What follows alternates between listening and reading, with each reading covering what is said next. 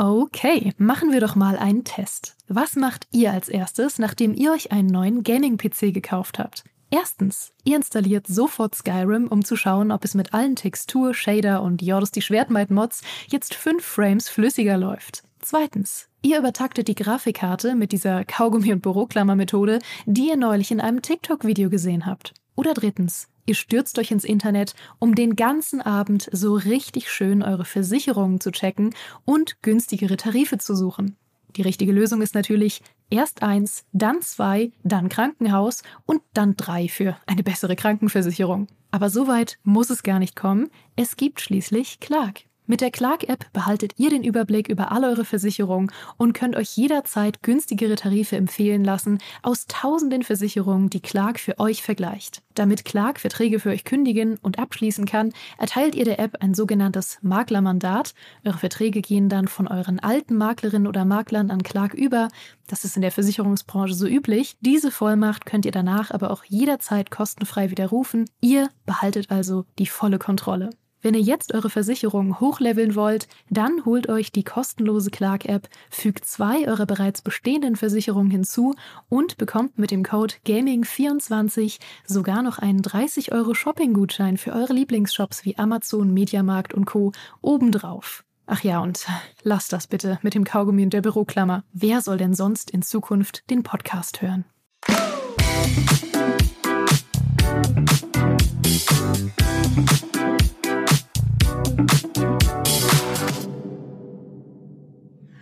Wir taumeln aus dem Jahreswechsel hinein in eine alte Tradition hier bei uns bei GameStar, nämlich ähm, den Blick auf die Sorgenkinder, sowohl den Blick zurück auf fünf Spiele aus dem vergangenen halben Jahr, die uns aus irgendwelchen Gründen Sorgen gemacht haben. Muss so gar nicht mal sein, dass es Qualitätsgründe waren, vielleicht auch nur die Umstände. Und wir blicken voraus aufs nächste halbe Jahr auf fünf Spiele, die uns aus eben solchen Gründen Sorgen machen. In dieser Folge hier werfen wir aber erstmal den Blick zurück ins äh, ja, zweite Halbjahr 2023.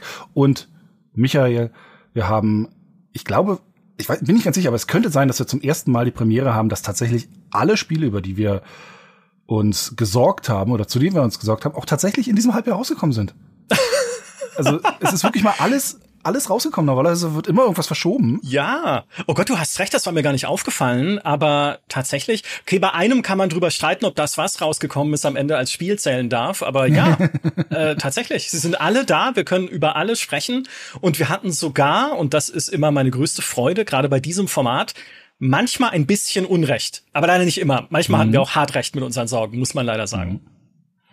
Ja, ähm, wir gehen sie durch. Fünf Titel sind's ähm, und wir fangen an mit Assassin's Creed Mirage, das mhm. so ein bisschen als äh, ja die Rückkehr zu den Ursprüngen der Serie verkauft wurde im, im Sinne des also Marketing-Sinne. Ähm, es war wieder eine kleinere Open World. Es war auch insgesamt ein kleineres Spiel, nicht so umfangreich wie Valhalla, mhm. aber war es deshalb auch nicht so erfolgreich?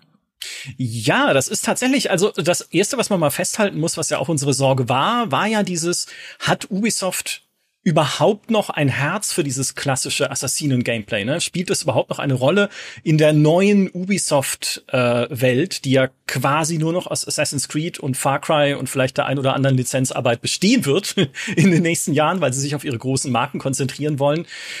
Da durfte man schon berechtigte Sorgen haben, nachdem insbesondere Assassin's Creed Valhalla ja nicht mehr so viel mit Assassinen an sich und Schleichen und Stealth und so zu tun hatte. Und tatsächlich, das ist geglückt. Also Assassin's Creed Mirage ist wieder eher das Assassin's Creed, äh, wie es früher war oder wie man sich es vielleicht auch früher gewünscht hätte. Ne? Es geht wieder mehr ums Schleichen, es geht mehr um Attentate. Ähm, es ist äh, eine toll inszenierte Spielwelt, durch die man sich da bewegt in Bagdad. Schön gebaut. Sie ist nicht riesig, aber es reicht. Ne? Also das, das hat funktioniert. Die Frage nach dem Erfolg ähm, ist ein bisschen, ne, man muss immer ein bisschen in die Glaskugel schauen, weil exakte Zahlen von den Publishern bekommt man nicht. Das halten sie geheim wie äh, sonst was, weil sonst macht sofort der Aktienkurs lustige Achterbahnfahrten, wenn du konkrete Verkaufszahlen veröffentlichst. Äh, was man aber zumindest weiß, ist eine Zahl, die sie schon nach der ersten Woche nach Release veröffentlicht haben, nämlich dass es 60 Millionen Sprünge in Heuhaufen gab. Jetzt fragen wir uns, was heißt das irgendwie in äh, Spielerzahlen? Das sind halt so Marketing-Sachen. Es wurden noch 1,2 Millionen Straßenkatzen äh, gestreichelt. Vielleicht hat trotzdem nur ein Mensch gespielt und einfach besonders viele Katzen gestreichelt. Äh, konkreter ist schon, was äh, GamesIndustry.biz berichtet, nämlich über die Verkäufe in der Eurozone, also im Euro-Währungsraum. Plattformübergreifend lag da Assassin's Creed Mirage im ersten Monat zwar 49 Prozent unter den Zahlen von Assassin's Creed Valhalla, aber das war klar, ne, weil es war halt ein kleineres Spiel, auf das dann auch nicht so viele Leute so gehypt waren, wie es damals bei Valhalla der Fall war. Aber immerhin lagen die Zahlen über Odyssey und über Origins, also den beiden Vorgängern von Valhalla. Also die hat äh, Mirage dann zumindest in dem ersten Monat in der Eurozone übertroffen und sie haben damit sogar knapp den zweiten Platz in den Verkaufscharts überhaupt erobert in diesem ersten Monat, nämlich hinter äh, logischerweise EA Sports FC, weil FIFA verkauft sich. Das ist nie ein Sorgenkind, glaube ich, hier. Das verkauft sich immer wie geschnitten Brot. Da kann EA machen, was sie wollen. Äh, das war natürlich auf dem ersten Platz, aber sie haben es sogar geschafft, auf Platz zwei zu kommen. Hauchdünn und knapp vor Spider-Man 2 was auch erst zwei Wochen später erschienen ist, also sich noch gar nicht so viel verkaufen konnte. Aber immerhin ein Erfolg für Mirage in dem Monat und im Release-Monat im Oktober haben sie auch vom Game, von dem Bundesverband der deutschen Spieleindustrie, den äh, Gold Sales, nee, den Platin, sogar Platin Sales Award für über 200.000 Verkäufe in Deutschland bekommen. Nee, und das hat nicht mal Starfield im Release-Monat geschafft. Ne? Die hatten im September nur den Gold Award für 100.000 äh, Verkäufe in Deutschland, als sie rausgekommen sind. Also eigentlich für so ein kleines Spiel, für so ein kompaktes Assassin's Creed, was ja, wenn wir ehrlich sind, nur ein umgestrickter DLC für Valhalla war, das ursprünglich hätte werden sollen, war das ein ganz guter Erfolg, glaube ich. Ähm, Ubisoft muss, du weißt es immer ein bisschen, du weißt es genauer, wann muss Ubisoft denn die Berichte veröffentlichen, wo sie ein bisschen konkreter sein müssen? Das ist dann im, ist das im Frühjahr nächsten Jahres? Ja, es müsste im März sein. Ich März, glaube, ihr ne? Geschäftsjahr endet im März. Ich bin mir jetzt nicht ganz sicher, aber das sind dann meistens die Momente, wo man die harten Erfolge verkündet. Sie müssen auch nicht alle Zahlen offenlegen, aber wenn es mhm. erfolgreich war, macht man es natürlich gerne. Also dann erfahren wir vielleicht ein bisschen genauer, wo es für sie gelandet ist. Aber grundsätzlich. Mich bei dem Titel ja. nämlich sehr interessieren, wie die ähm, Langzeitverkaufe, also ja. der Abverkauf ist über lange Zeit, weil das war ja auch ein bisschen das Besondere, auch gerade an Valhalla, dass das sehr lang lief mhm. und auch immer noch teilweise sogar wieder dann wieder auf äh, äh, ja steigende Zahlen hatte, was Spielerzahlen und solche Sachen anging. Also immer noch nach hinten raus Rekorde eingefahren hat. So ein bisschen das das Skyrim äh, und das Gegenteil von Starfield. ähm, äh, Spoiler-Alarm, Starfield haben wir übrigens gar nicht hier drin, ne? Also das hatten wir wegen ja. den Verschiebungen, ne? Äh, genau, wegen den Verschiebungen. Für alle, die es mhm. vermissen, ne? es gibt eiserne Regeln hier in diesem Format, dass ein Spiel nie zweimal angeklagt werden darf. Und wir hatten uns schon im ersten Halbjahr 2023 Sorgen gemacht um Starfield. Da ist es aber nicht erschienen, sondern dann erst im September. Aber deswegen ist es für uns hier jetzt schon gestorben, ist schon abgehandelt. Ich bin sehr gespannt, ob dieser Ansatz ähm, tatsächlich ein Einzelansatz bleibt bei Mirage, weil mhm. wir wissen ja jetzt schon mal den Plan für die nächsten Jahre, grob zumindest, und keiner der Titel geht in diese Richtung. Also es war auf jeden Fall offensichtlich ein Experiment. Es ja. ist ja auch, was DLCs angeht, nichts ähm, Story-DLC-mäßig angekündigt, oder? Weil das sind ja alles nur, ich glaube, es war so ein bisschen, bisschen früherer Zugangszeug, so ein bisschen so Rüstungszeug, aber ich glaube, es ist nie, bislang nicht groß was Story-DLC-mäßiges angekündigt. Ähm, Anders als ja bei Valhalla, wo Valhalla, wo ja durchaus klar war, da geht's noch weiter, da wird noch mehr kommen. Ja. Äh, und bislang ähm, habe ich auch keine Nachrichten darüber gesehen, dass es, dass noch spezielle Events oder solche Sachen geplant sind. Wir erinnern uns zum Beispiel bei Valhalla gab es ja dann diese diese Weihnachtsbonus-Quests-Geschichten, also dieses, dieses Mini-Zeug, womit sie immer so ein bisschen so halb so tun, mhm. als, als sei das alles so Live-Service-Game. Aber das war ja explizit dieses Spiel nicht. Also es war ja sehr klar, als das ist die eine Erfahrung, die man sich holen kann. Ähm, von daher bin ich gespannt, wie das in der Wahrnehmung noch in einem halben Jahr überhaupt noch da sein wird. Also ob man überhaupt noch mal was davon hört. Wahrscheinlich spätestens in einem Jahr oder vielleicht sogar noch ein bisschen später. Ich kenne die Kondition bei Ubisoft nicht. Werden wir ja noch den Steam-Release haben weil es ja nur im Epic Store ist. Richtig. Ähm, Ubisoft macht ja momentan dieses, ähm, na gut, im Epic Store und bei Uplay, beziehungsweise bei, oh Gott, wie, wie nennen sie es denn jetzt aktuell? Ubisoft geladen Ubisoft für Spiele, TM, ja. keine Ahnung. Das, das Ubisoft-Ding, ihr wisst, was wir meinen. Genau, also die Ubisoft eigene Plattform. Genau. Äh, aber abseits davon die neue Releases, auch jetzt zum Beispiel in Prince of Persia, ähm, das neue, was jetzt im, im Januar kommt, das landet auch erstmal nur bei Epic. Also mhm. es kommt gar nicht bei Steam.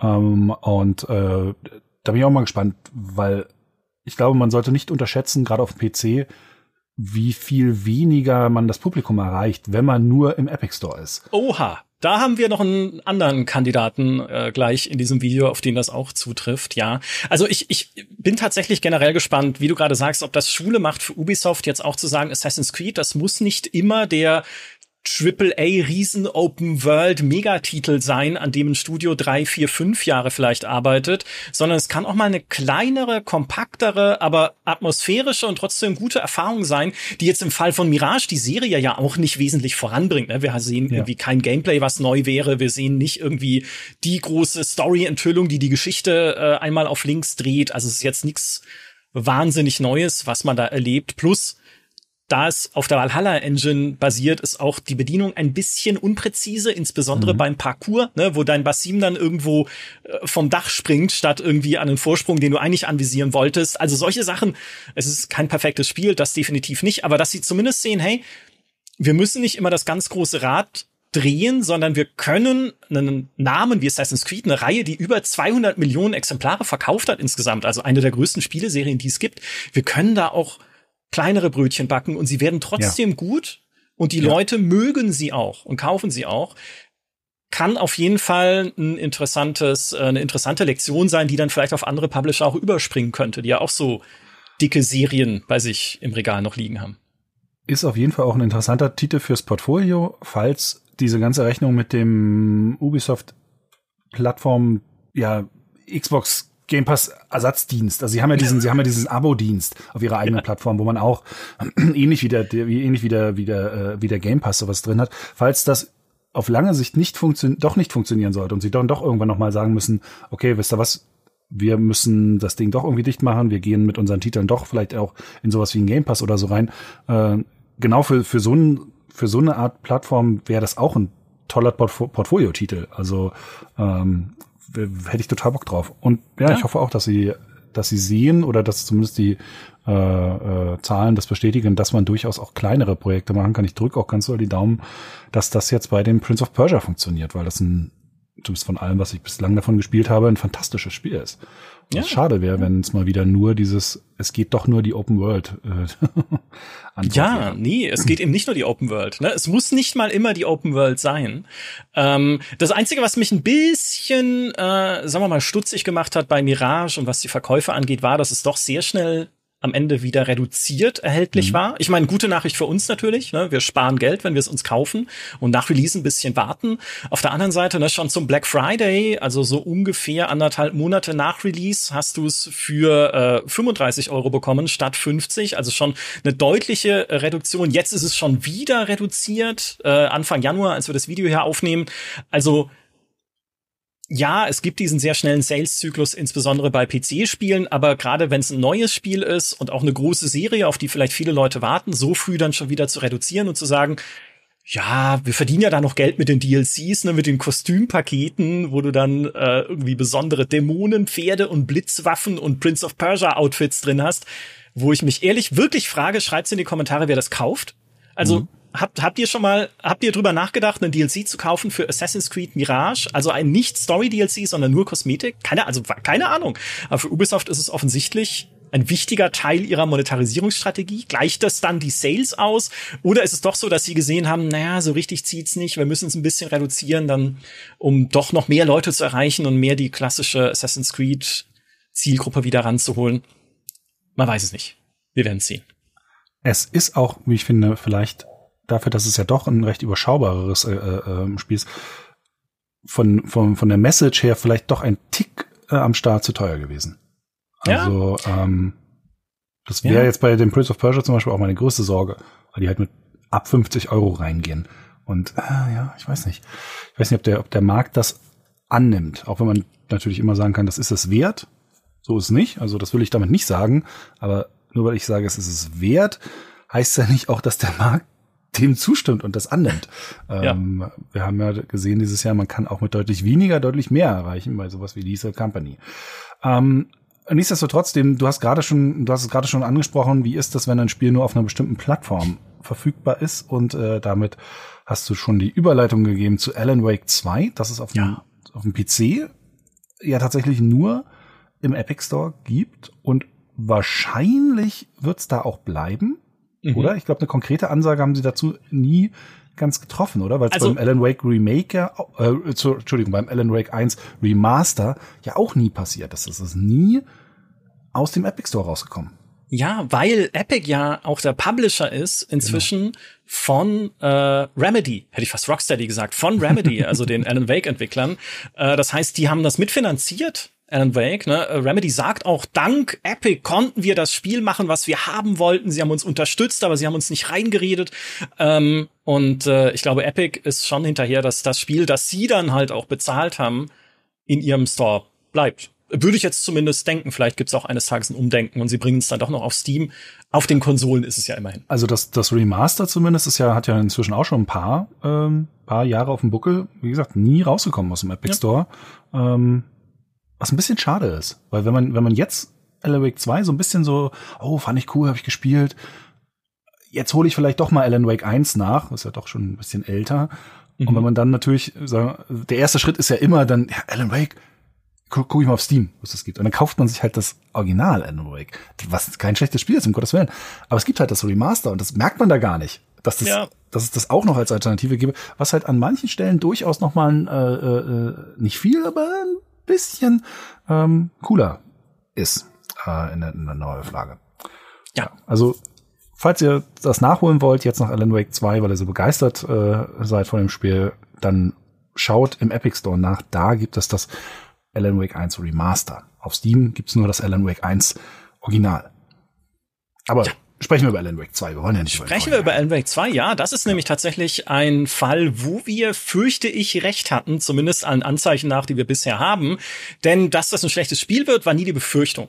Remedy macht gute Spiele und Alan Wake 2 ist ein sehr gutes Spiel geworden. Höre ich von allen Leuten, die ich kenne, die gerne Horrorspiele spielen. Meins ist es nicht, aber es ist auf jeden Fall äh, natürlich auch ausgezeichnet worden bei den Game Awards mit drei Preisen für Game Direction, Art Direction und die beste Narrative, die beste Erzählung. Hat dabei The Legend of Zelda Tears of the Kingdom hinter sich gelassen. Eines der, ja, prägenden oder zumindest meistverkauften Spiele des letzten Jahres. Also hat ordentlich Eindruck hinterlassen, dieses Alan Wake 2. Viele Überraschungen drin, viele zumindest unerwartete Ideen äh, im Spielverlauf. Aber das war nie die Sorge. Die Sorge war, dass das Interesse an Alan Wake zu gering ist. Weil das haben wir immer wieder beobachtet bei uns in der Berichterstattung. Immer wenn wir irgendwas gemacht haben, sowohl zu Alan Wake 1 als auch zu Alan Wake 2. Alles, was Michi gemacht hat, aus purer Leidenschaft für Alan Wake, ist nicht gut angekommen.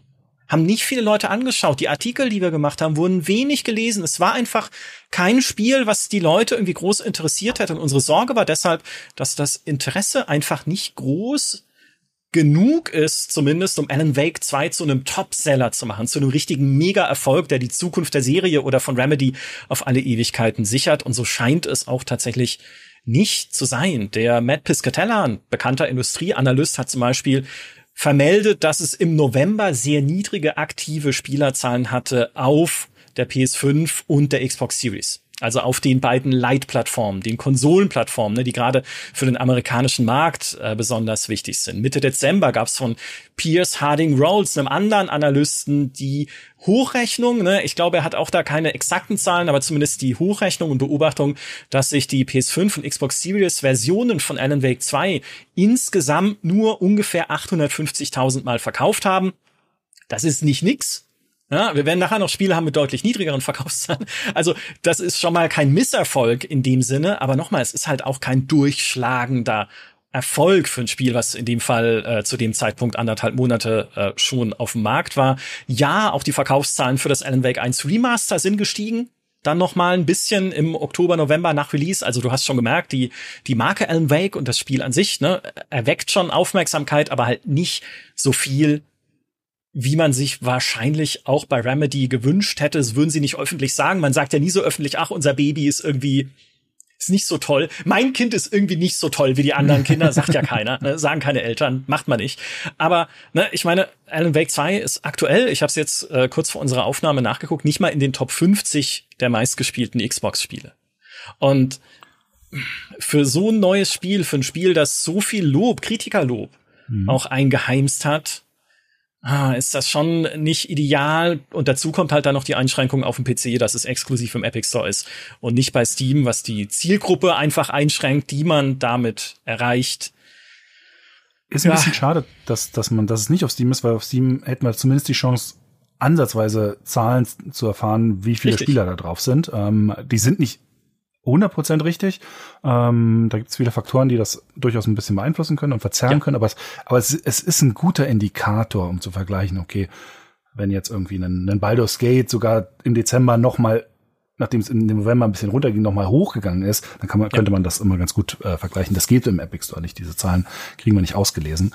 Ähm, aber genau wie bei Alan Wake 1 ist natürlich auch hier durchaus die Hoffnung berechtigt, dass das ein Spiel ist, was sich relativ lange vielleicht noch ähm, verkaufen wird, nicht in Massen, aber zumindest so nach und nach zusammenleppern wird, weil mhm. äh, gerade bei dem Element 2 jetzt auch nochmal hinzukommt, der wirklich sehr gute Ruf, auch nochmal gestärkt durch die Game Awards, also auch die Aufmerksamkeit da nochmal, oh klar, bei das Geld hat irgendwie jeder gehört, aber vielleicht Element 2 nicht jeder so auf dem Schirm gehabt, dass es doch so gut ist. Ähm, und es kommen ja noch die DLCs, wobei ich denen nicht unbedingt groß zurechnen würde, dass die nochmal einen großen Push bringen. Also ja, das passiert selten mit DLCs.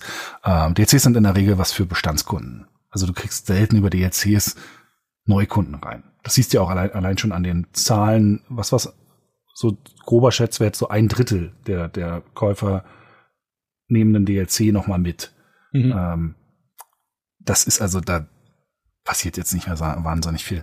Ähm, aber sie könnten halt nach hinten sich noch gut verkaufen, weil der, das Tolle natürlich auch an einem Alan Wake ähm, ist, es sieht unglaublich gut aus. Also es ist mhm. wirklich ein sehr, sehr hübsches Spiel, was bedeutet, ähnlich wie zum Beispiel in Batman Arkham Knight, das sieht auch in zehn Jahren noch toll aus. Also wenn man das in zehn Jahren noch spielt, wird das immer noch toll aussehen und dann wahrscheinlich auch auf jedem Rechner, den man hat. Heute muss man vielleicht, muss der eine oder andere Kunde vielleicht noch Kompromisse machen, obwohl es nicht unbedingt super schlecht optimiert ist und vor allem auch, äh, das muss man auch sagen, es ist relativ solide optimiert und es ist sehr gut anpassbar. Also man kann es gut an die, äh, an die eigene Hardware anpassen und sieht, und es sieht selbst mit nicht den absoluten High-End-Details immer noch gut aus. Und sagen wir mal, die grafischen Schwächen, die drin sind, sind nicht unbedingt die, die man durch mehr Details oder so reinkriegt. Kamera ist zum Beispiel ein bisschen übersteif und solche Geschichten. Ähm, aber das ist ein bisschen das Gute an so einer Art von Spiel. Also du kannst da auch in zehn Jahren noch einsteigen und äh, äh, sie können in zehn Jahren damit noch, noch Geld verdienen. Ja, eine andere Möglichkeit, ja, vielleicht wäre äh, die Aufnahme in Abo-Angebote. Ne? Mhm. Vielleicht hast du ja ein Alan Wake 2 in ein paar Jahren im Game Pass. Vielleicht hast du es ja bei PlayStation Plus. Also Vielleicht nicht sofort, ne, weil jetzt will man erstmal Spiele verkaufen, so viel es geht, äh, aber eine Möglichkeit ist es und das würde ihn auch noch mal ein paar Einnahmen bringen. Ich will doch einfach nur, dass Remedy überlebt. Na, ist es denn zu viel verlangt, einfach dieses Studio zu erhalten? Sie haben ja, also ich glaube, man muss sich jetzt nicht direkt Sorgen um Remedy machen. Sie hatten natürlich mit sowas wie der Auftragsarbeit zu der äh, Solo-Kampagne von diesem äh, von diesem Crossfire. Shooter äh, ja. Crossfire, die man nicht mal, die man nicht mal mehr spielen kann, die Kampagne. ähm, äh, aber damit, damit haben sie jetzt irgendwie nicht viel erreicht, aber es war eine Auftragsarbeit, da wurden einfach, einfach durchbezahlt für. Ähm, und auch jetzt ähm, das Remake von Max Payne 1 und 2, was ja dann ein Spiel wird. Also es werden ja nicht mhm. zwei Spiele, sondern es wird ein, die Spiele werden zusammengelegt zu einem Projekt. Und das ist jetzt wohl auch äh, äh, quasi die Produktion richtig angelaufen. Ähm, und auch eine große Sache und auch eine Auftragsarbeit von Rockstar. Also das wird jetzt auch nicht unbedingt äh, das, da muss, muss man sich jetzt auch keine großen Sorgen machen. Nummer eins, Rockstar wird es nicht irgendwie zurückziehen oder so. Der, der Auftrag ist da, den werden sie machen. Und ähm, da werden sie auch sicherlich ganz gut Geld mit verdienen. Und dann steht ja auch noch ein Control 2 an, dem ich kurioserweise von allen Spielen von Remedy den größten Verkaufserfolg zutrauen würde. Ha. Ähm, Spannend, okay. Weil das ist ein bisschen das Kuriose an dem an, Control. Weil Control ähm, anfangs nicht sonderlich gezündet hat, aber einen ziemlich langen Schwanz hinter sich herzieht, was, äh, äh, was Spielerzahlen und so angeht. Und ich glaube, dass das das größte Potenzial hätte, ähm, ihr, ja, ihr größter Erfolg zu werden, weil Vorteil ist, Control 1 ist nicht so lange her.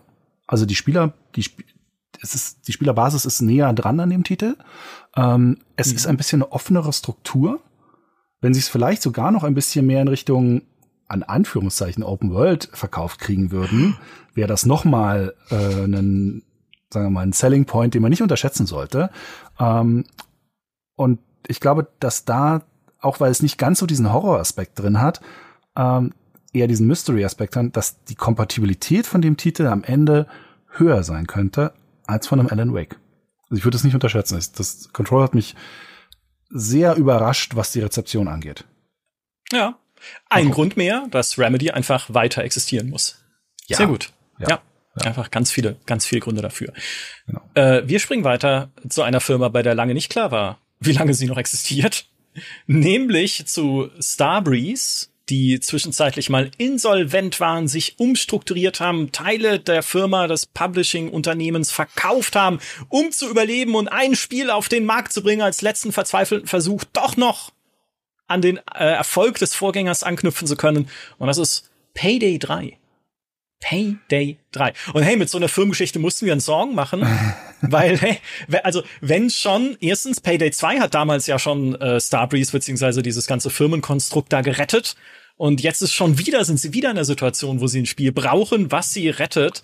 Und hey, die gute Nachricht ist, Payday 3, sagen sie zumindest, hat ihr Investment wieder reingespielt, mhm. ne, zwischendurch vermeldet, dass es drei, über drei Millionen Spielerinnen und Spieler gibt im Oktober 2023, also ein Monat nach Release im September. Äh, Spielerinnen und Spieler heißt nicht gleich Verkaufszahlen. Ne? Das ist immer irgendwie so eine, ich weiß nicht, wie sie das machen. Das muss so eine Hochrechnung. Irgendwo ist so ein, gibt's so eine Marketingtabelle, in der steht, ihr Spiel wird gespielt von 1,7 Menschen. Ne? So im Durchschnitt und dann rechnest du es hoch oder so. Aber immerhin, ne? Also es gab Erfolgsmeldungen, aber Alter, in welchem Zustand ist dieses Spiel rausgekommen? Das ist die wahre äh, Sorge. Ich bin, mehr, ich bin, nicht mehr ganz sicher, als wir damals die Sorgenkinder aufgenommen hatten. Ich glaube nicht. Ich glaube, das war noch bevor wir die Beta gespielt haben, oder? Aber ich glaube, das war so ein bisschen parallel dazu. Ich glaube, die Beta lief da gerade an, aber wir hatten sie noch nicht gespielt. Das kann sein. Ja, ja. Weil ich, ich hatte die Beta nämlich gespielt und, und, und das Fazit aus dieser Beta war nämlich auch äh, in unserem Vorschauvideo, dass das sich überhaupt nicht wie ein Spiel anfühlt, was schon was auch nur ansatzweise bereit wäre für ein Release und dass wir da schon gesagt haben, das ist ein, das wäre ein Early Access Spiel. Ja, ähnlich exakt. Wie, ähnlich wie Dark Tide äh, letztes Jahr, dass das wären so Early Access Spiele gewesen. Und genau so ist es ja dann aber auch veröffentlicht worden. Also relativ wenig Inhalt, ähm, viele, viele technische Probleme. Die ersten paar Tage konnte wieder keiner ähm, überhaupt spielen. Mhm. Ähm, obwohl die ersten paar vor Bestellertage ging es sogar halbwegs, also weil da war ja auch wieder diese Unsitte mit dem Spiele drei, zahle 10 Euro mehr oder 30 Euro mehr oder 50 Euro ja. mehr oder 1000 Euro mehr und spiele drei Tage vorher unser noch ein bisschen kaputteres Spiel. Die, das ist die schlimmste Seuche, die es aktuell gibt im Spiel. Auf Fall. dieses, dieses vier, fünf Tage Early Access für mehr Geld und dann kommen halt die Spiele raus wie, wie scheiße. Das ist der Wahnsinn. Und hier kam ja echt alles zusammen. Ähm, und sie haben inzwischen ja ein paar Sachen nach geliefert, aber ich glaube, du hast es auch schon, du hast es ja rausgesucht, die aktiven Spielerzahlen, zumindest die, wir, die wir einsehen können, ja, deutlich unter dem Vorgänger, ne?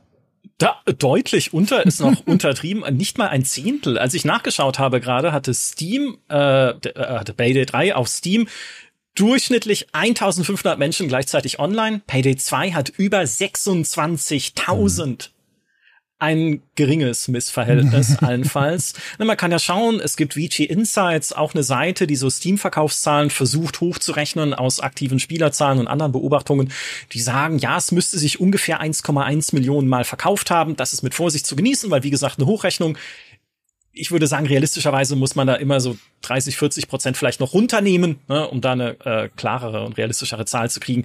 Unabhängig davon, es spielen aktuell deutlich weniger Leute, als es gekauft haben. Also das hat sich mehrere hunderttausendfach verkauft und ja auch zu einem bestimmten Zeitpunkt plattformübergreifend über drei Millionen Spielerinnen und Spieler gehabt, laut Starbreeze.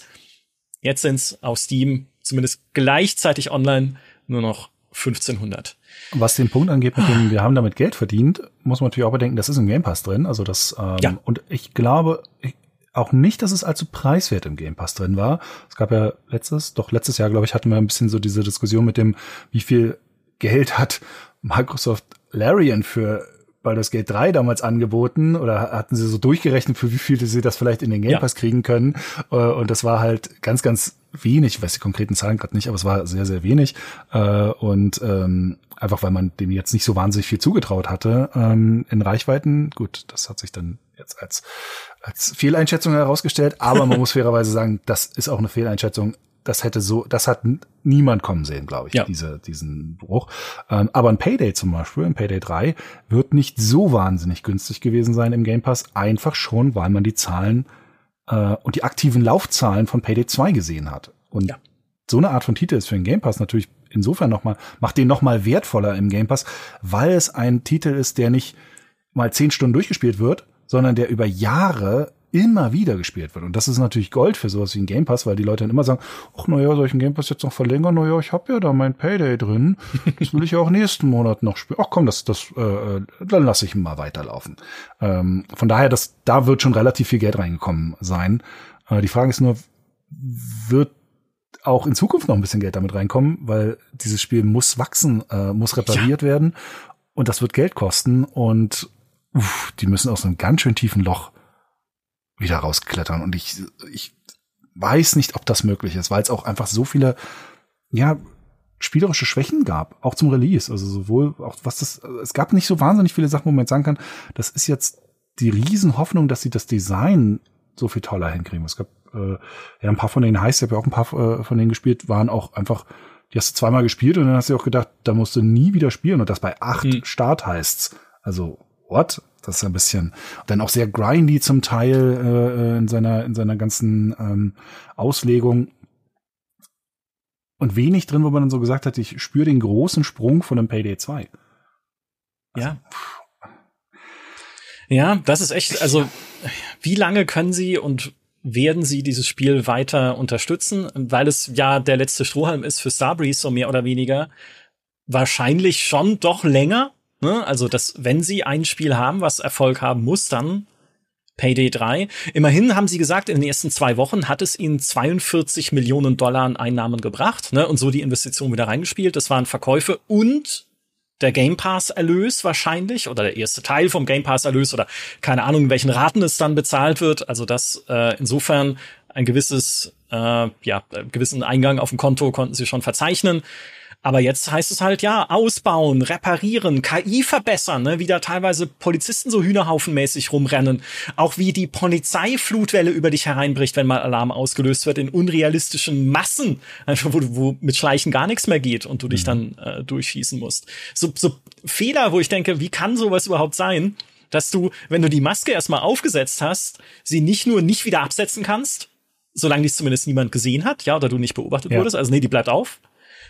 Und dann kannst du noch nicht mal springen, wenn du die Maske trägst. Ich habe es ausprobiert. Ich habe eine Maske aufgezogen, versucht zu springen. Es geht in der echten Welt. Also ja, wo du halt einfach merkst, das ist halt nicht voll, vollständig fertig getestet auf den Markt gekommen. Das Ding. Das haben wir ja in der, in der Beta tatsächlich auch schon gemerkt, dass diese diese Neuerungen, die teilweise drin sind, auch mit dem stärkeren Fokus auf, dass du mehr schleichen kannst und mehr ähm, in der Theorie unterschiedliche Lösungswege hast, sind ganz schnell an an solche komischen Designblockaden gekommen, wo man sich echt gefragt hat, was ist denn die Logik dahinter? Und wenn das eure einzige Lösung ist, um das zu lösen, weil ihr nicht wisst, wie ihr, wie ihr jetzt das, wie ihr das Spiel, wie das Spiel funktionieren soll, wenn man sich die Maske nochmal wieder abziehen kann oder, oder wenn dann irgendwie äh, das Spiel vielleicht zu einfach werden würde oder bestimmte Sachen, dann kann doch aber die Antwort nicht immer sein, naja, dann, dann erlauben wir es nicht. Ja. Das geht doch heutzutage nicht mehr. Das geht, das, das kann doch nicht, kann doch nicht die Antwort sein, ja, nee, dann dürft das halt nicht. Ja. Hallo? Ich ja, darf die nimm, Maske nicht nochmal abziehen. Nimm den Maske absetzen Button doch mal raus hier aus der Tastaturbelegung. Du kannst ja auch die Waffen, mehr. also selbst die schallgedämpften Waffen kannst du ja nicht benutzen, solange du nicht die Maske aufgezogen hast. Was halt auch keinen Sinn macht innerhalb dieser Spielwelt, äh, wenn du halt noch nicht entdeckt wurdest. Du kannst ja, da, genau. du kannst ja reingehen in die Gebiete und ähm, wenn du nicht gesehen wirst, könntest du theoretisch die Pistole rausziehen. Ja, okay, das, das mag ein bisschen das Spiel zerbrechen. Aber damit, aber sorry, damit müsste das Spiel in irgendeiner Weise klarkommen. Damit müsste das Design klarkommen. Die Designlösung kann dann nicht lauten, na dann dürft ihr das nicht. Dann verbieten wir das jetzt hier. Für so ein kompaktes Spiel mit so einer doch kontrollierbaren Umgebung ist das ein, ein Armutszeugnis, wenn, wenn das beim, wenn da die Designschranken aufhören. Wenn das jetzt ein Open World, äh, komplexes Spiel wäre mit tausend unterschiedlichen Möglichkeiten, die du da irgendwie, dann könnte ich verstehen, dass es bestimmte Grenzen an, an, an manchen Punkten gibt. Aber das mhm. ist eine relativ kompakte Erfahrung, das ganze Ding. Ähm, und dann dürfen gerade die Antworten bei den Neuerungen nicht so schnell an ihre Grenzen kommen. Das geht einfach nicht. Also. Ja. Immerhin, ne, die, die gute Nachricht für Sie ist, Payday 2 läuft ja. ja, ja, also da, ja. Da haben Sie ein bisschen ein, ein Kissen, auf das Sie fallen können, wenn gar nichts mehr funktioniert. Die schlechte Nachricht ist für Sie, es kommt neue Konkurrenz. Weil bei Ten Chambers, dem Entwicklerteam hinter GTFO, arbeitet der Ulf Anderson, ne, der ehemalige Creative Director von Payday 1 und 2, mit anderen ehemaligen Payday-Teammitgliedern an einem eigenen, wie heißt dieses Genre, Heist-Shooter? Heißt Team ja. Koop mhm. Multiplayer Shooter, genau. Ja. Ähm, die haben Den of Wolves angekündigt bei den Game Awards 2023, so, was auch so ein Heist Shooter werden soll, auch mit mehr Stealth Fokus, also nicht mhm. mehr dauerndes Geschieße, sagen sie, sondern Schleichen soll da schon eine wichtige Rolle spielen. Und es ist in so einem Cyberpunk-artigen Sci-Fi-Setting angelegt, äh, was man, ja, das kann gut sein, es kann aber auch schiefgehen, wenn es zu abgespaced wird. Dann muss man mal abwarten, was sie draus machen. Aber immerhin, ne, es sind die, oder Teil der Leute zumindest, ja. die damals an Payday gearbeitet haben. Ah, das werden sie Wobei auch man da fairerweise sagen muss, Also die haben ja, die haben ja jetzt das GTFO die letzten Jahre gemacht, was jetzt quasi ausläuft. Auch mhm. kurioserweise mal ein Service-Spiel, was quasi zu einem Ende kommt, äh, mehr oder weniger. Oh ja. Äh, was aber, was aber ja völlig legitim ist. Aber auch das hatte ja ein etwas abgedrehteres Szenario mit diesem komischen Gefängnis, in das man da hinabgelassen mhm. wird, so ein bisschen Alien-mäßig und vielleicht doch ein bisschen zu weit out there, also zu weit ja. draußen. Und das ist ja das Verlockende an dem Payday-Setting, warum ja auch ein GTA 5 oder so mit seinen Heist-Sachen so gut funktioniert, ist ja dieses, der Bezug zur Realität. Das ist so greifbar, ja. dieses Banküberfall-Angebot. Das ist so ein klares Motiv. Ähm, aber die Sache ist halt wirklich, also theoretisch könnte ein anderes Spiel eigentlich eins zu eins dasselbe machen. Und lustigerweise hat letztes Jahr ein anderes Spiel eins zu eins das fast dasselbe gemacht, nämlich, äh, nämlich Crime Boss. Wurde total ausgelacht, äh, hat ganz schlechte Reviews bekommen, lebt aber tatsächlich. Also mhm. ähm, äh, DLC ist schon erschienen, es kommen regelmäßig Updates, für nächste Jahr steht auch schon mehr oder weniger eine Roadmap. Also das atmet noch. Es wurde, wie gesagt, es wurde sehr, sehr belächelt immer, ist aber tatsächlich, wenn man dieses, dieses Payday-Erlebnis so ein bisschen haben will und nicht eine Gruppe hat, sondern es alleine spielen will, ist Crime Boss tatsächlich das bessere oder überhaupt das einzige Spiel, was dieses Angebot dir so dir ganz gut macht als als als, als Solospieler, weil es halt noch dieses dieses Meta-Gameplay dazu hat äh, und dann natürlich auch ein bisschen charmanter Trash ist mit diesen 80er 90er Jahre Schauspielern hier Chuck Norris und Kim Basinger und äh, äh, also in einem so kleinen Genre ist tatsächlich Platz für für jemand anders noch offensichtlich da. Äh, selbst wenn er einen ziemlichen Katastrophenstart hinlegt. Ähm, aber ob das jetzt auch für den Platzhirsch gilt, ähm, der vielleicht höhere Kosten insgesamt hat, das ja, werden wir wahrscheinlich in den nächsten ein, zwei Jahren dann genauer sehen. Ähm, mhm. Ich denke mal, damit können wir aber das Thema Payday erstmal abschließen, bis wir es irgendwann wieder aufmachen müssen, weil entweder macht der Laden dicht oder oder es wird so, ein, so eine Comeback-Geschichte, kann ja auch sein, ist ja auch immer, äh, hat man ja auch immer fast am liebsten. Mhm. Ähm, dieses äh, äh, äh, ja, Phoenix aus der Asche Geschichten sind ja immer was Cooles und äh, ja, vielleicht schaffen das ja, schaffen wir es ja. Schaffen sie es ja, mein Gott, ich kann schon nicht mehr reden. Ähm, ein Spiel, wo ich glaube, nicht so wirklich sehe, dass da noch mal viel passiert, obwohl es von einer Firma kommt, die dafür bekannt ist, dass sie ihre, dass ihre Spiele, dass bei ihren Spielen noch mal viel passiert und dass die Spiele nach hinten raus noch mal Leben bekommen. Äh, aber ich glaube, in diesem Fall ist es anders. Ist Star Trek Infinite. Das ist das äh, Ne, das ist das Star Trek Stellaris Mix-Mod. Da kannst du mehr sagen, du, das ist ja deine Welt, Stellaris. Ja, das ist meine Welt und ich verstehe sie nicht mehr. Weil wir ja, und das war auch unsere Sorge, letztes Jahr schon gesagt haben, warum machen die, ja, ich kann verstehen, dass sie die Stellaris Engine noch weiter verwerten mit der Star Trek Lizenz, weil es gibt sehr erfolgreiche Stel äh, Star Trek Mods für Stellaris und dass dann Paradox sagt, ja, lass uns doch mal daran mitverdienen irgendwo, ja, okay, vielleicht, ne, vielleicht ein, ein logischer Gedanke. Aber Was ich nicht verstehe und auch jetzt, wo das Spiel draußen ist, weiterhin mich weigere zu verstehen, ist, warum sie das Entwicklerteam von Master of Orion, von der Master of Orion Neuauflage nehmen und einfach nur ein gemoddetes Stellaris machen lassen, statt ein neues, rundenbasiertes, richtiges Star Trek Weltraumstrategiespiel, was auch diese rundenbasierte Weltraumstrategie-Lücke, ich meine, ja, es gibt sowas wie Galactic Civilizations und so, also es ist nicht komplett leer, aber ne, was ich da wunderbar reinsetzen könnte mit der Lizenz, wenn es cool designt wäre und so weiter. Und was machen sie stattdessen? Ein äh, bisschen fehlerhaftes und deutlich seichteres Stellaris mit vier vier spielbaren Star Trek Fraktionen, also nicht mal einem großen Tiefgang und einem sehr starken Fokus auf Krieg. Ja, du hast dazu noch den wirtschaftlichen Ausbau, aber Diplomatie und Spionage und sowas kaum wichtig.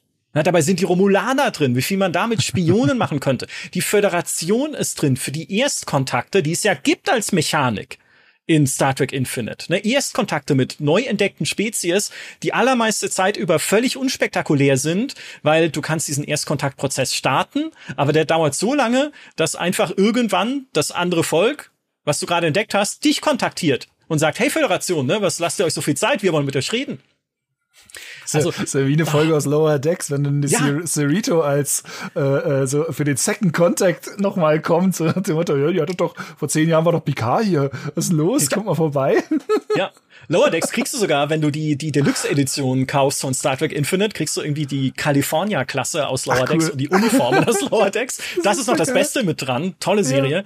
Ja, ja aber es ist so, ach, es ist, das blutet halt Potenzial an jedem Eck und jedem Ende dieses Spiel. Zumindest für mich als Star Trek-Fan, wo ich einfach sage, Oh, da könnte so viel mehr gehen. Ja, es gibt irgendwie die Borg als Endgame-Bedrohung und auch als Hauptquest, gegen die man sich dann durchsetzen muss. Aber es ist halt auch nur eine Quest. Ja, äh, in Star Trek gibt es so viele tolle Geschichten. Das Dominion zum Beispiel, ne, könnte man noch reinbauen. Oder natürlich all die anderen Fraktionen im Alpha und Beta und sonstigen Quadranten, die man noch kennt aus den Serien. Was hast du jetzt? Romulaner, ist, Föderation, Klingonen und Cardassianer. Hm. Ist das, ähm, ist da nicht genug Vertrauen in die Marke Star Trek in Verbindung mit Spielen, um eine größere Produktion zu rechtfertigen? Und ist das vielleicht sogar ehrlich gesagt, so wie, es mir tut im Herzen, eine, eine berechtigte Einschränkung. Also, selbst wenn sie da jetzt viel Geld drauf geschmissen hätten und ein großes Spiel daraus gebaut hätten, was das alles erfüllt, hätte sich das gelohnt? Weil das, das ganze Spiel wirkt für mich sehr so nach dem Motto, das nehmen wir so ein bisschen mit. Das kostet, kostet uns nicht allzu viel. Ja. Wir nehmen das mal mit und gucken mal, was da geht. Aber eine komplette, sagen wir mal, Großproduktion trauen wir der Marke Star Trek in diesem Bereich gar nicht zu. Naja, ich würde halt, das stimmt bestimmt, aber ich würde auch umgekehrt argumentieren, naja, wenn immer nur solche Spiele dabei rauskommen mit der Marke Star Trek, wird das auch nie mehr passieren. Ja gut, ja? aber so denkt ja, aber so denkt ja niemand, der. Nein, natürlich Ende nicht die Produktion nicht. finanzieren muss, so nach dem Motto, ach naja, jetzt ja. hau ich mal zwei gute Spiele raus und dann wird das dritte Spiel, was dann von EA kommt, äh, wird dann der Riesenerfolg, weil die Leute inzwischen Vertrauen äh, in, in, in Star Trek wieder haben. Das, ist, ja. So werden die Entscheidungen nicht getroffen.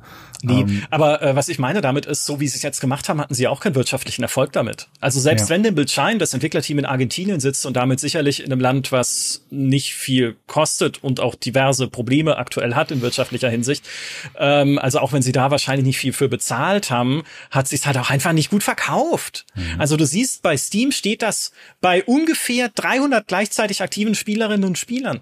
300! ist nix quasi. VG Insights ne, hat hochgerechnete glaub, Verkaufszahlen. Mehr als Atlas Fallen. Ja, ja, gut, es ist sicherlich mehr als viele, äh, das muss man auch sagen, aber es ist nicht so viel, dass es ein richtiges neues Strategiespiel rechtfertigt. Ja, ne? ja. Äh, du hast, äh, VG Insights hat äh, Verkäufe hochgerechnet von 72.000 Exemplaren auf Steam für Star Trek Infinite, was ein Desaster wäre. Jetzt kann man natürlich sagen, natürlich, wenn man das jetzt gegenrechnet mit so ja, 25 bis 30 Euro im Durchschnitt Kaufpreis, ne, wenn man Sales mit reinnimmt und so, es kostet ja eh nur 30 Euro, schon standardmäßig, ist auch nicht übermäßig teuer für den kleinen Umfang, den es bietet, dann kommst du trotzdem unterm Strich noch auf so knapp zwei Millionen Euro Umsatz. Vielleicht bisschen weniger, ne, 1, irgendwas. Aber das ist trotzdem nix, ne? Also wie das rechtfertigt so ein Projekt nicht. Und jetzt kannst du natürlich sagen, ja, sie können weiter dran arbeiten, sie können es weiter ausbauen. Glaube ich nicht dran. Ja, ich glaube ähm, nicht dran. Also ja. haben Sie eigentlich schon das gesagt, ob es vielleicht in den Game Pass kommt? Weil ähm, manche von den Paradox-Spielen ja durchaus mal auch im, im oder?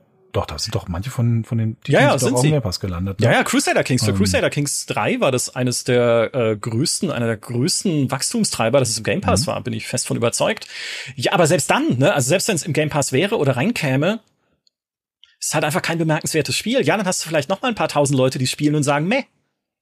Und ja. das ist halt meine größte, äh, mein größter, meine größte Wut, sagen wir es, wie es ist, bei dem Spiel, dass man ihm einfach anmerkt, dass es nicht mit ich glaube, es schon mit Liebe hätte entwickelt werden können, ne, weil es steckt ja schon immer wieder Sachen drin mit bekannten Charakteren. Dann hast du halt Martok, der so eine Klingonenflotte anführt. Du hast irgendwie Picard hast du drin und so weiter. Janeway dann irgendwie taucht mal auf und so. Ähm, kannst Intrepid-Schiffe bauen, ne, die kleine Voyager und so. Also es steckt schon viel so Star Trek Flair drin, aber halt wenig. Und sie hätten so viel mehr tun können und das merkt man bei diesem Spiel an jedem Eck und jedem Ende. Und dann kommt halt noch oben drauf, dass sie selber noch so diese DLC-Monetarisierungsstrategie drauflegen, die es natürlich bei vielen Paradox-Spielen gibt, aber halt auch die sinnvoll ist bei Spielen, von denen ich wenigstens weiß, okay, das wird jetzt über ein paar Jahre hinaus erweitert, weiterentwickelt und weiter betreut. Aber ich kaufe doch hier keine Zusatz-DLCs mit Musik. Und die Musik von Star Trek Infinite ist auch wieder paradox untypisch relativ lahm muss ich sagen. Das kenne ich besser aus sowas wie Europa Universalis oder auch aus dem Crusader Kings oder selbst aus Stellaris, aus dem Mutterspiel. Und was es dann auch noch gibt, als DLC zu kaufen auf Steam, ist ein Making-of-Video. Wo ich frage, also, das sind halt Sachen, die hau ich auf YouTube, damit wenigstens ein paar Leute noch sehen, wie cool das Team ist hinter diesem Spiel und wie viel Herzblut sie dann doch reingesteckt haben. Aber ich verkaufe es doch nicht. Es sei denn, ich bin schon so davon überzeugt, dass dieses Spiel wenig Geld abwerfen wird, dass ich selbst ein Making-of-Video noch versuche, irgendwie zu Geld zu machen. Also, das sind alles so Zeichen, wo ich mir denke, ah, hättet ihr es lieber gelassen, Freunde. Na, es ist okay, es ist jetzt kein schlechtes Spiel. Wir haben auch 73 ja. Punkte gegeben äh, im GameStar-Test. Äh, bei Metacritic hat es 65 im Durchschnitt, auf Steam immerhin noch 58 Prozent positive Bewertungen. Also keine komplette Vollseuche wie das jetzt gleich folgende Spiel. Aber es, ach, Star Trek hat mehr verdient. Du hast gerade hm. gesagt, äh, was, äh, 73, 73 hat's bekommen. Ähm, ja. Ich muss jetzt ganz kurz mal nachgucken, weil ich würde wenn ihr überlegt, hm, neues Star Trek Spiel, habe ich Bock drauf. Ähm, ich, ich äh, wusste, dass es jetzt kommt. Ich wusste es, dass, ja, ich weiß schon, was kommt, aber lasst euch überraschen. Ja, Star Trek Resurgence, auch letztes genau. Jahr veröffentlicht, hat im GameStar-Test eine 60 bekommen. Da wurde auch äh, nicht mehr der Test angepasst, obwohl ein Update rausgekommen ist, was viele technische Probleme behoben hat. Ähm, aber ja, gut, äh, da, das war wieder eins von den Titeln, einer von den Titeln, wo ich froh war, dass ich äh, in der Videoredaktion keine Testwertungen machen muss, genau wie Robocop Rogue äh, City, denn da hätten wir ein Gespräch führen müssen. ähm, und äh, äh, denn, äh, also wenn ihr, wenn ihr ein tolles Star Trek Erlebnis haben wollt vom letzten Jahr, dann empfehle ich an dieser Stelle, zumindest aus meiner ganz persönlichen Sicht, Star, holt, holt euch Star Trek Resurgence, äh, Resurgence spielt das, das ist es ist wie eine verlorene The Next Generation Episode finden, die allerdings zehn Stunden lang ist. Also es ist, ich fand's toll. Ich fand's wirklich, wirklich toll. Ja, aber warum? Weil Resurgence im Gegensatz zu Star Trek Infinite halt auch zumindest die, die Kernstärke, würde ich mal sagen, von einem Star Trek The Next Generation aufgreift. Natürlich auch, weil es ein anderes Genre ist, nämlich Erzählung. Ja. Das ist eine coole Geschichte, eine coole Episodengeschichte. Und Infinite ist natürlich ein Strategiespiel, was ja eigentlich seine eigenen Geschichten machen müsste oder zumindest kleine Events und Nebenquests, die irgendwie cool sind, gibt's ja, ne? aber halt zu wenig, zu verteilt, zu ja. Ja, belanglos dann auch. Die Nebenquests in, in Infinite sind so. Also wenn ich das vergleiche mit den Nebenmissionen in Stellaris, die teilweise dein ganzes Imperium umkrempeln können, ist es hier so, ja, ist halt auch passiert. Ne? Waren halt fünf Ferengi im Ei oder was auch immer dann passiert. Und ähm, Resurgence ist halt, ja, ist wie du sagst, wenn man, wenn man aufgewachsen ist wie wir mit Jean-Luc Picard im ZDF Nachmittagsprogramm, wo es damals lief, dann ist Resurgence echt eine coole, eine coole Erfahrung. So, jetzt habe ich es auch gesagt. Siehst du mal. Tja, ähm, wir kommen jetzt zum Abschluss zu einem Titel, über den ich, muss gestehen, überhaupt keinen Bock mehr habe zu reden. Ja, ja. Ähm, es ist wirklich so, ich kann es nicht mehr hören, äh, weil ich gefühlt das Gefühl habe, es ist auch alles dazu gesagt und alles, was noch dazu gesagt werden wird, ist nur noch so entweder Wiederholung oder teilweise auch sogar ein bisschen Quatsch. Ähm, aber wir müssen drüber reden. Wir kommen nicht drum rum, äh, denn anders als wir erwartet haben, wurde tatsächlich letztes Jahr noch mit einem Monat Verspätung auf die letzte Verschiebung The Day Before veröffentlicht. Anfang, ich glaube am 7. am 7. Dezember, am äh, Anfang November sollte das ursprünglich kommen. Ich glaube, 7. November sollte es kommen. Auf den 7. Dezember wurde es verschoben. Das hatte schon keiner mehr geglaubt, dass es, dass es tatsächlich am 7. Dezember kommt. ähm, und dann kam es aber tatsächlich am 7. Dezember. Vier Tage später äh, äh, wurde das Studio geschlossen. Ähm, jetzt ist es, glaube ich, laufen die Server noch so für zwei, drei Wochen maximal. Also über Weihnachten wurde schon angekündigt, ein Monat lang äh, werden die Server noch verfügbar sein. Und äh, alle Befürchtungen, die wir in jedem Video dazu seit Jahren gemacht haben, sind, in, sind eingetroffen. Es ist äh, äh, zum Teil ein Asset Flip gewesen. Äh, es ist längst nicht das Spiel gewesen, was, äh, äh was sie haben, sagen wir mal, den Leuten, die Leute haben rein interpretieren lassen. Äh, es war, eine, war ja eine clevere Marketingstrategie. Aber mhm. auf der anderen Seite muss man auch fairerweise sagen, also den Zug hätte man nicht besser ankommen sehen können. Also das war der hellste Zug, den ich jemals hab fahren sehen irgendwo.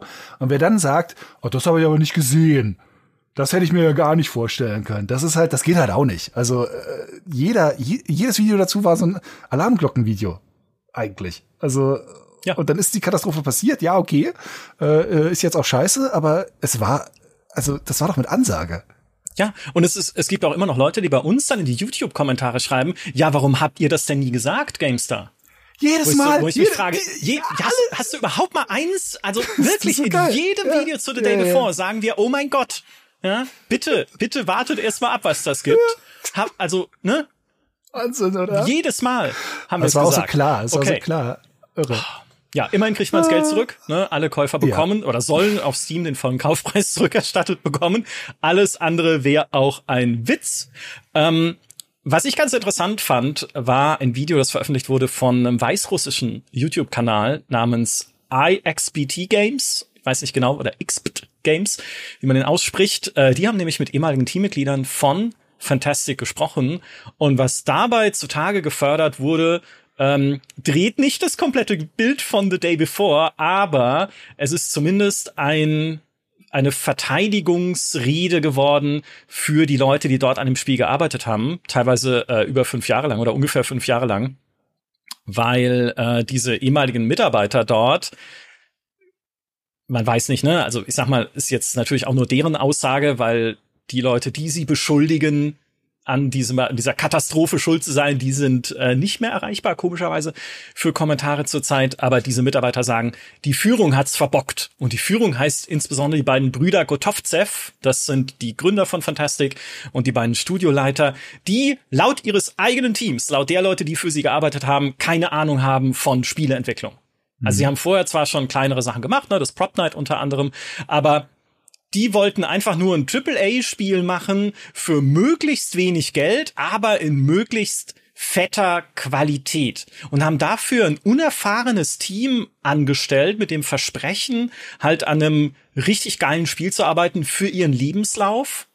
So als Einstieg in die Spielebranche Leute direkt von der Uni weg angeheuert, die halt auch keinerlei Erfahrung hatten und dann auch niemanden hatten, von dem sie irgendwas hätten lernen können, weil ja selbst die eigentlichen Studioleiter nicht Bescheid wussten. Ich muss dazu sagen, die Bezahlung war wohl für russische Verhältnisse einigermaßen okay. Also sie haben die jetzt nicht komplett äh, auf leeren Taschen sitzen lassen oder sowas. Aber es war gleichzeitig verbunden, diese Arbeit, mit unfassbarem Crunch, weil diese Brüder immer wieder neue Ideen reingeworfen haben sollen in die Entwicklung, je nachdem, welches Spiel sie gerade gespielt haben.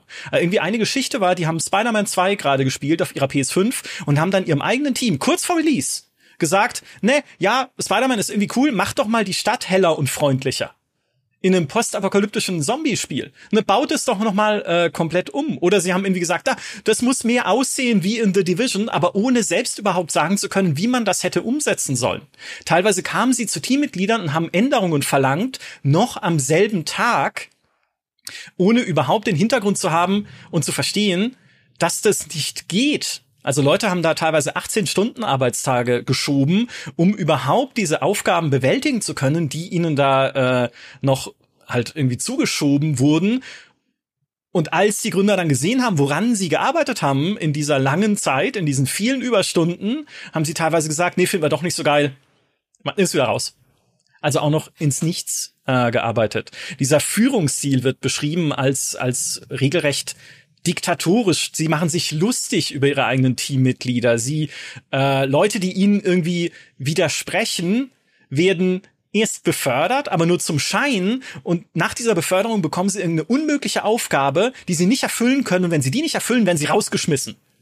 Weil man kann sie nicht rausschmeißen dafür, dass sie widersprochen haben. Man kann sie aber rausschmeißen dafür, dass sie inkompetent sind, mhm. weil sie ihre Aufgabe nicht erfüllt haben. Also so richtig üble Methoden. Es herrscht totaler, dauernder Stress in diesem Studio. Ähm, die Anweisungen der Führung und die kreative Vision überhaupt, was das für ein Spiel werden soll, sind komplett unklar. Irgendwann fiel zumindest diesem Bericht zufolge mal der Satz, Leute, wir machen jetzt ein MMO draus.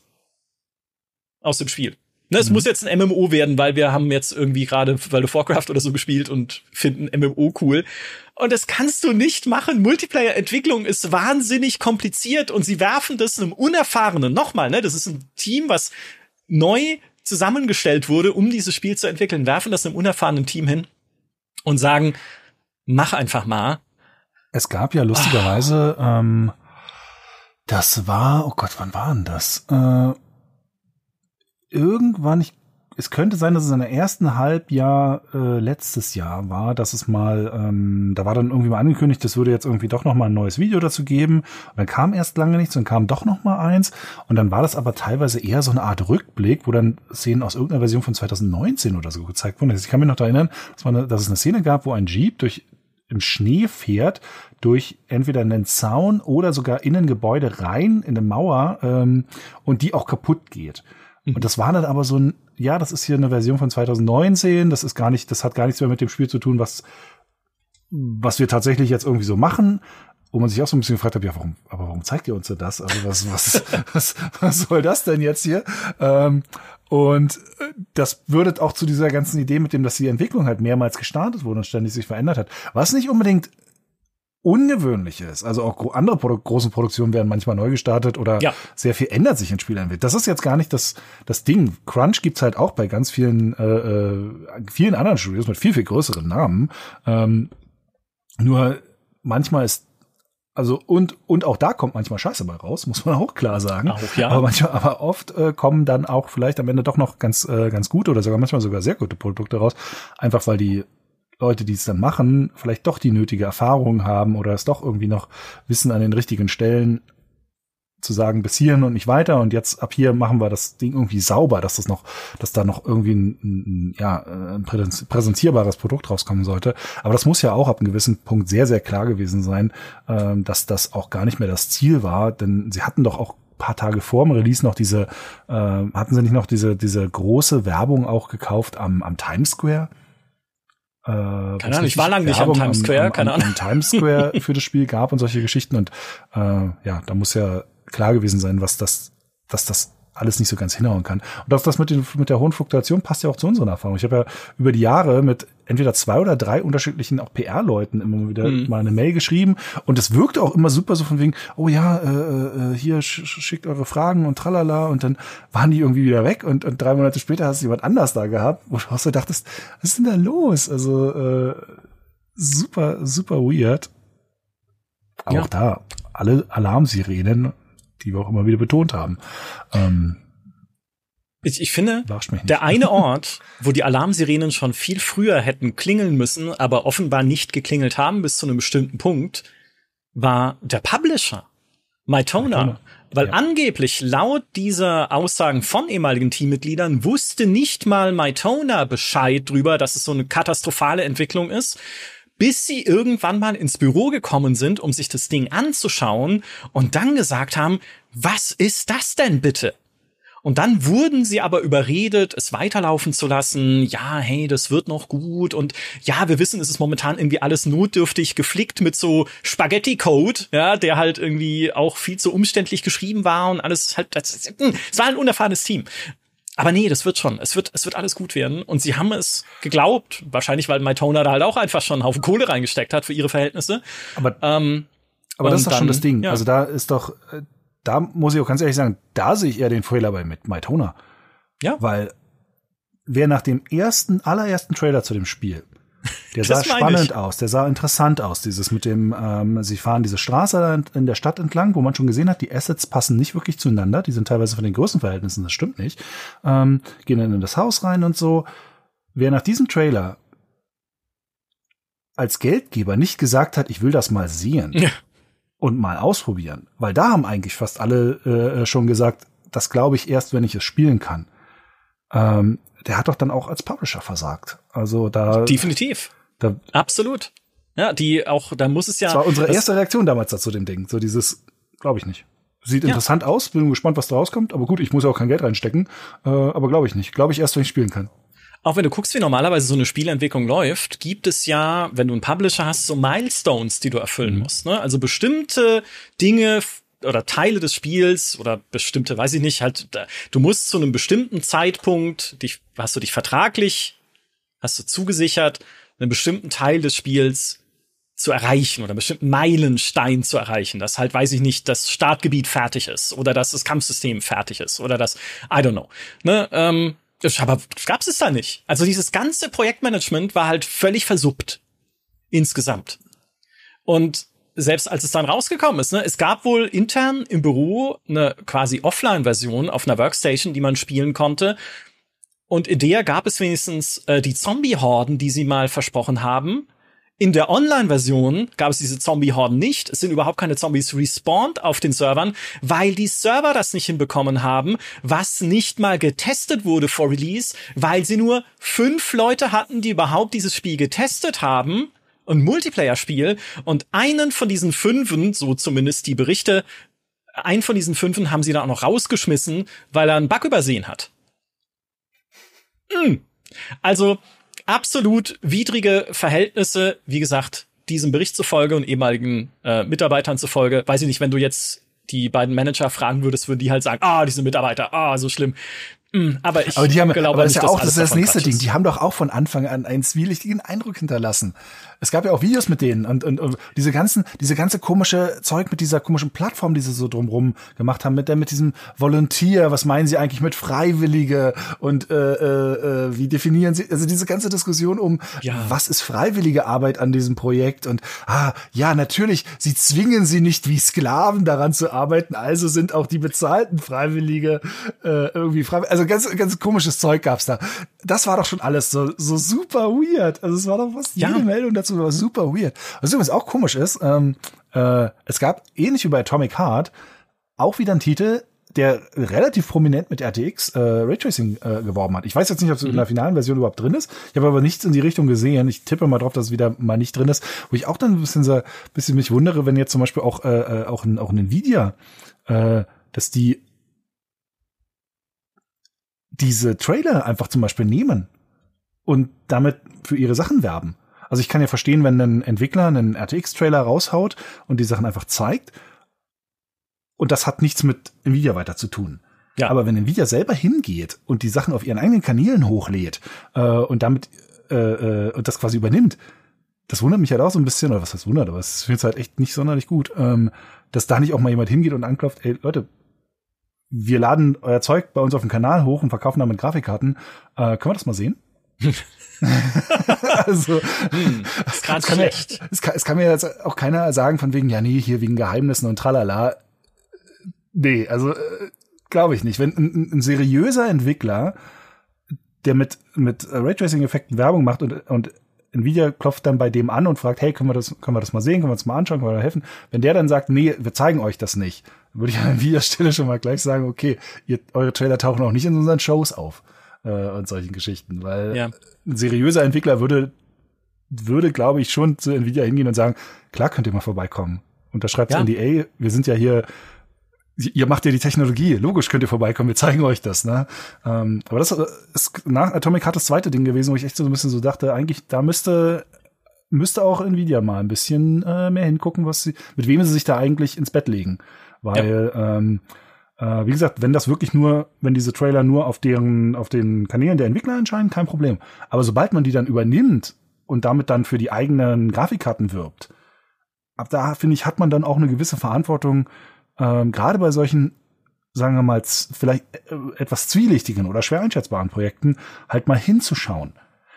Wenn ja. mir jetzt EA so einen Trailer anbietet, dann sorry, so schlecht der Ruf von EA sein mag, äh, äh, aber da würde ich würde ich da nicht verlangen, dass sie sagen, ja, hier zeigt mir mal, dass ihr wirklich mit dem Zeug, dass es das Spiel wirklich gibt. Gibt es diese neue, dieses neue FIFA wirklich? genau, das ist was anderes. Also über EA oder Blizzard oder so kann man an vielen Stellen meckern, aber aus völlig anderen Gründen. Aber wenn es darum geht, gibt es dieses Spiel überhaupt? Gibt es diese Version von diesem Spiel überhaupt? Wie gesagt, Atomic Heart, äh, äh viel, viel damit geworben.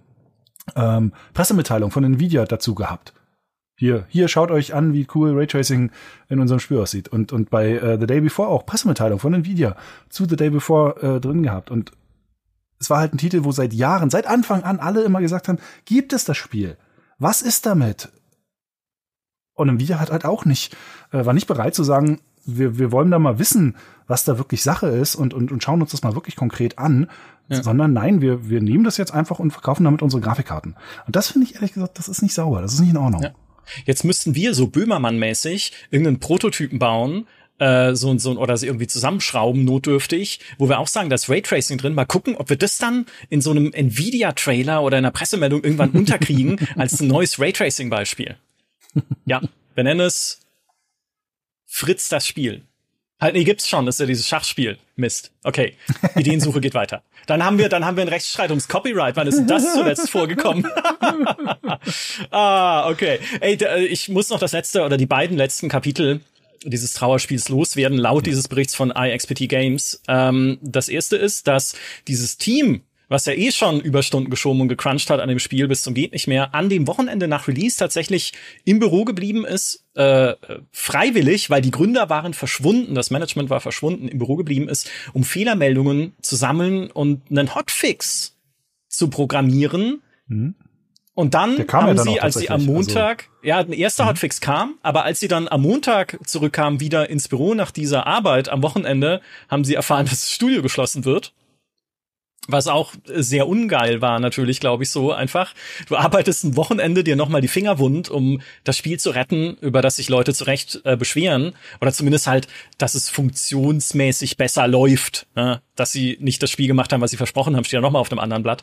Aber und dann erfährst du, okay, ihr seid alle raus, weil wir machen das Studio dicht. Und das soll wohl gar nicht so ungewöhnlich sein, was das Verhalten dieser beiden Brüder angeht, weil sie zum Beispiel auch an einer Chat-Software gearbeitet haben für Unternehmen namens Continent, die sie an russische Unternehmen hätten verkaufen können, insbesondere nachdem die Sanktionen erlassen wurden gegen Russland und die dort nicht mal mit westlicher Software hätten arbeiten können. Also es wäre ein Markt theoretisch da gewesen. Was sie aber wollten, ist damit im Westen die richtig große Kohle machen und es an westliche Unternehmen verkaufen. Das haben sie genau zwei Tage lang ver äh, versucht, Bericht zufolge. Und dann haben sie aufgegeben und diese Software eingestampft. Also sie scheinen ein Fable zu haben, einfach sehr früh irgendwann dann die Reißleine zu ziehen und zu sagen, wisst ihr was? Ne? Wie haben sie es geschrieben auf Twitter? Shit happens. Ja, lassen wir es halt gut sein. Also so haben sie auch dann ihr eigenes Studio abgewickelt. Und jetzt, jetzt kommt die Schlussfanfare. Sie haben schon wieder ein neues Studio für ein Mobile Game gegründet und sie haben ihre ehemaligen Mitarbeiterinnen und Mitarbeiter gefragt, ob sie nicht in das neue Studio wechseln wollen. Und ein paar davon haben es gemacht. es ist, es ist verrückt, oder? Was? Leute, bitte, bitte macht es nicht. Ja. Wahnsinn. Ah, es ist schrecklich. Ja, es tut mir, also ich meine, ich lache jetzt, aber ich, es tut mir wirklich leid für die Leute. Weil, hey, ich meine, du ja, für die, fünf für die, für Jahre die Mitarbeiter lang. auf jeden Fall. Ja, ja, ja, ja aber also ja. selbst wenn die Berichte jetzt übertrieben sind, weil man ist ja immer ein bisschen kritischer der Ex-Firma gegenüber und äh, als jemand, der auch so in so einer mittleren Position ist bei uns im Unternehmen, weil das Management ist immer schuld. Ja, mhm. ähm, also ja, keine Ahnung, aber es wird auch nicht alles davon gelogen sein. Es kann nicht alles davon gelogen sein, wenn man sich den Zustand dieses Spiels anschaut. Und die armen Leute, ja, am Ende, die dann da drunter leiden mussten und wirklich mit Herzblut da drin waren und versucht haben, ein geiles Spiel zu machen. Mit ihren Möglichkeiten halt, die sie hatten und mit ihrer mangelnden Erfahrung. Also, ah, was für ein Trauerspiel, dieses scheiß The Day Before. Ich bin jetzt, jetzt bin ich auch an dem Punkt, wo ich sage, ich will darüber nie wieder reden. Ich will's, will's nicht mehr sehen. Wer mir übrigens dann, wer mir da tatsächlich nicht leid tut, ist, wer es wirklich gekauft hat. Also es tut mir echt, also. Die kriegen ja auch das Geld zurück, also. Nummer eins das, aber es ist wirklich, also wie groß hätten denn die Alarmglocken noch sein sollen. Das ja, ja, ich glaube, das haben wir auch schon, äh, wir haben ja schon mal einen Talk gemacht über The Day Before und unsere Theorie ist, dass es einfach Leute gibt, die diese ursprünglichen Trailer gesehen haben, das Spiel gewishlistet haben, dann lange Zeit später die Nachricht bekommen haben, jetzt ist es da und es dann kaufen, die also gar nicht in diesem Kosmos unterwegs sind, der Berichterstattung Gut, das, das stimmt, und der Sachen. Ne? Ja, also ja. so wie wir, die ja täglich am Nabel jeder News hängen, so ein bisschen, sondern halt dann einfach sagen, okay, ja, sieht gut aus, nur wenn es rauskommt, guck ich es mir mal an. Ja. Ja, so schnell kann es gehen. Oder dann siehst du es ähm. auch bei Streamern, ne? Dann spielst du halt irgendwie ein Dr. Disrespect, ähm, wobei, ne, also bei aller Liebe, die Leute vielleicht haben für Dr. Disrespect, würde ich trotzdem nicht Sachen blind kaufen, die er spielt. Aber hey, vielleicht gibt's es. Ja, also keine Ahnung. Ja. Ähm, ah. Das Einzige, was was an dieser Geschichte auch nochmal wirklich interessant ist, ähm, übergeordnet ist vielleicht dieses Ganze, wie wichtig inzwischen diese Vorbesteller äh, oder diese Wishlist-Funktion geworden Auf jeden Fall. ist. Und das ja. haben wir dieses Jahr auch wieder verstärkt gemerkt, dieser Push fürs Wishlisten äh, und dieser ganze Vorgang des Wishlistings, ähm, auch gerade auf Steam, es kommen Trailer teilweise ins, äh, raus, wo du, wo du wirklich wo du schon absolut erkennen kannst, dass das alles unfertiger ja, Asset-Flip-Quatsch ist. Ne? Die, da geht's nur darum, irgendwie äh, Wishlisten zu, pu zu pushen. Also Wishlisten pushen sowieso alle extrem momentan. Ähm, aber manche Sachen sind halt wirklich nur darauf ausgelegt, da möglichst hoch zu kommen, damit man dann halt wahrscheinlich so ein bisschen ja Laufkundschaft äh, mitnimmt. Und ich weiß auch nicht so richtig, ob, ob irgendwie Steam da vielleicht mal ein bisschen härter durchgreifen muss, aber gut, bei 14.000 neuen Spielen pro Jahr, Steam ist inzwischen sowieso so eine Müllhalde geworden. Ja. Äh, das ist der Wahnsinn. Ähm, äh, und ich habe keine, ich habe keine Antwort dafür, aber es ist mir zumindest aufgefallen, wie wirklich diese einzige Konzentration auf Hauptsache wir kriegen den, den, den Wishlist-Klick. Das ist das ist so eine Währung inzwischen. Ob ja. sie sich tatsächlich am Ende umwandeln lässt in Verkäufe, dazu habe ich schon sehr unterschiedliche Aussagen äh, äh, gehört von, von Entwicklern. Aber ich glaube, gerade die, die ein bisschen darauf hoffen, dass vielleicht die eine oder andere Szene flashy genug rüberkommt, um, äh, äh um sich eine Wishlist-Position zu, zu sichern und damit ein paar Leute mitzunehmen. Und äh, gerade die haben damit vielleicht genug Erfolg, um auch so ein bisschen so scammige Spiele so ein bisschen durchzukriegen. Weil, ey, was man da teilweise in den letzten Monaten an, an, an so Trailern gesehen hat, wo du echt so denkst, das glaubt ihr doch wohl selber nicht. Ich will niemanden mit Namen nennen, aber ich habe auch so eine Produktion aus Deutschland in der Richtung gerade im Kopf und mal gucken, wie das so. Ah, wie, wie. Ja. Nee, nee, kann ich, nee, kann ja, ich kann an der Stelle nicht konkreter, wäre es immer furchtbar leid. Aber äh, Vielleicht kann man irgendwann danach dann mal darüber reden.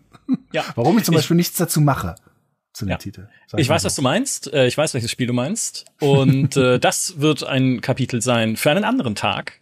Definitiv. Äh, darüber werden wir auch noch reden. Ähm, was ich noch anfügen würde, ist Wishlist. Also der Klick auf die Wunschliste bei Steam ist der kürzeste Weg in dein E-Mail-Postfach. Deshalb wollen sie es. Also deswegen sollst du das Wishlisten, weil du dann nämlich eine Push-Mitteilung. Du kriegst eine Mitteilung, wenn das Ding released ist. Und das ist so wertvoll wie nichts ja. anderes auf der ganzen Welt in dieser ewigen und immer schlimmer werdenden Schlacht um Aufmerksamkeit, die es in diesem riesigen Angebot an Spielen einfach gibt. Ne? Ja. Wenn, wenn sie, wenn man irgendeinen Weg findet, dir auf die Schulter tippen zu können, digital und zu sagen, hey, weißt du noch, das Spiel, das du gewishlistet hast vor sechs Jahren, als der eine coole Trailer rauskam, jetzt ist es da, go und schaust dir an und es ist übrigens auch gerade auf YouTube in mehreren gesponserten äh, Videos zu sehen und sowas, was ja völlig normaler Vorgang ist heutzutage, aber ne, dir dieses Tippen auf die Schulter geben zu können, das ist der Zweck der Wunschliste. Die Konvertierung, ob du es dann wirklich kaufst, ist nachrangig. Das sind halt vielleicht dann ein paar Prozent, die es machen. Ähm, aber dieses, dich wieder erinnern zu können, das ist äh, Gold wert. Ja. ja. Und es ist ja grundsätzlich auch nichts Schlechtes. Also ich Nö. nutze die Wishlist ja auch äh, äh, für, für, für Titel, wo ich auch wirklich sage, da will ich auf dem Laufenden bleiben, weil ja dann auch die Wishlist beeinflusst ja auch, was du in den Newsfeed kriegst. Und ich benutze den Newsfeed von Steam sehr viel, ähm, weil ich einfach wissen will, hey, welche Updates äh, passieren da auch zu Spielen, die ich mir vielleicht erst ein paar, in ein paar Monaten oder so kaufen werde. Ähm, dafür ist das, das ist super äh, legitim. Schwierig ist halt ja. wirklich nur, wenn, wenn dadurch die, sagen wir mal, die Präsentationsformen ähm, komische Richtung gehen oder halt auch das das missbraucht wird, zum, missbraucht in Anführungszeichen, äh, zum gewissen Grad. Ja.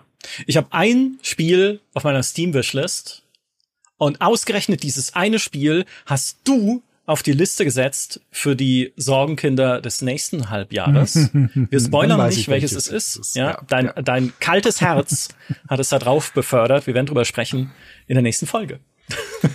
ja, äh, Ausblick, Sorgenkinder erste Jahreshälfte 2024 kommt als nächstes Jahr. Aber jetzt sagen wir erstmal vielen Dank fürs Zuschauen und ja, bis zum nächsten Mal. Macht's gut. Tschüss. Tschüss.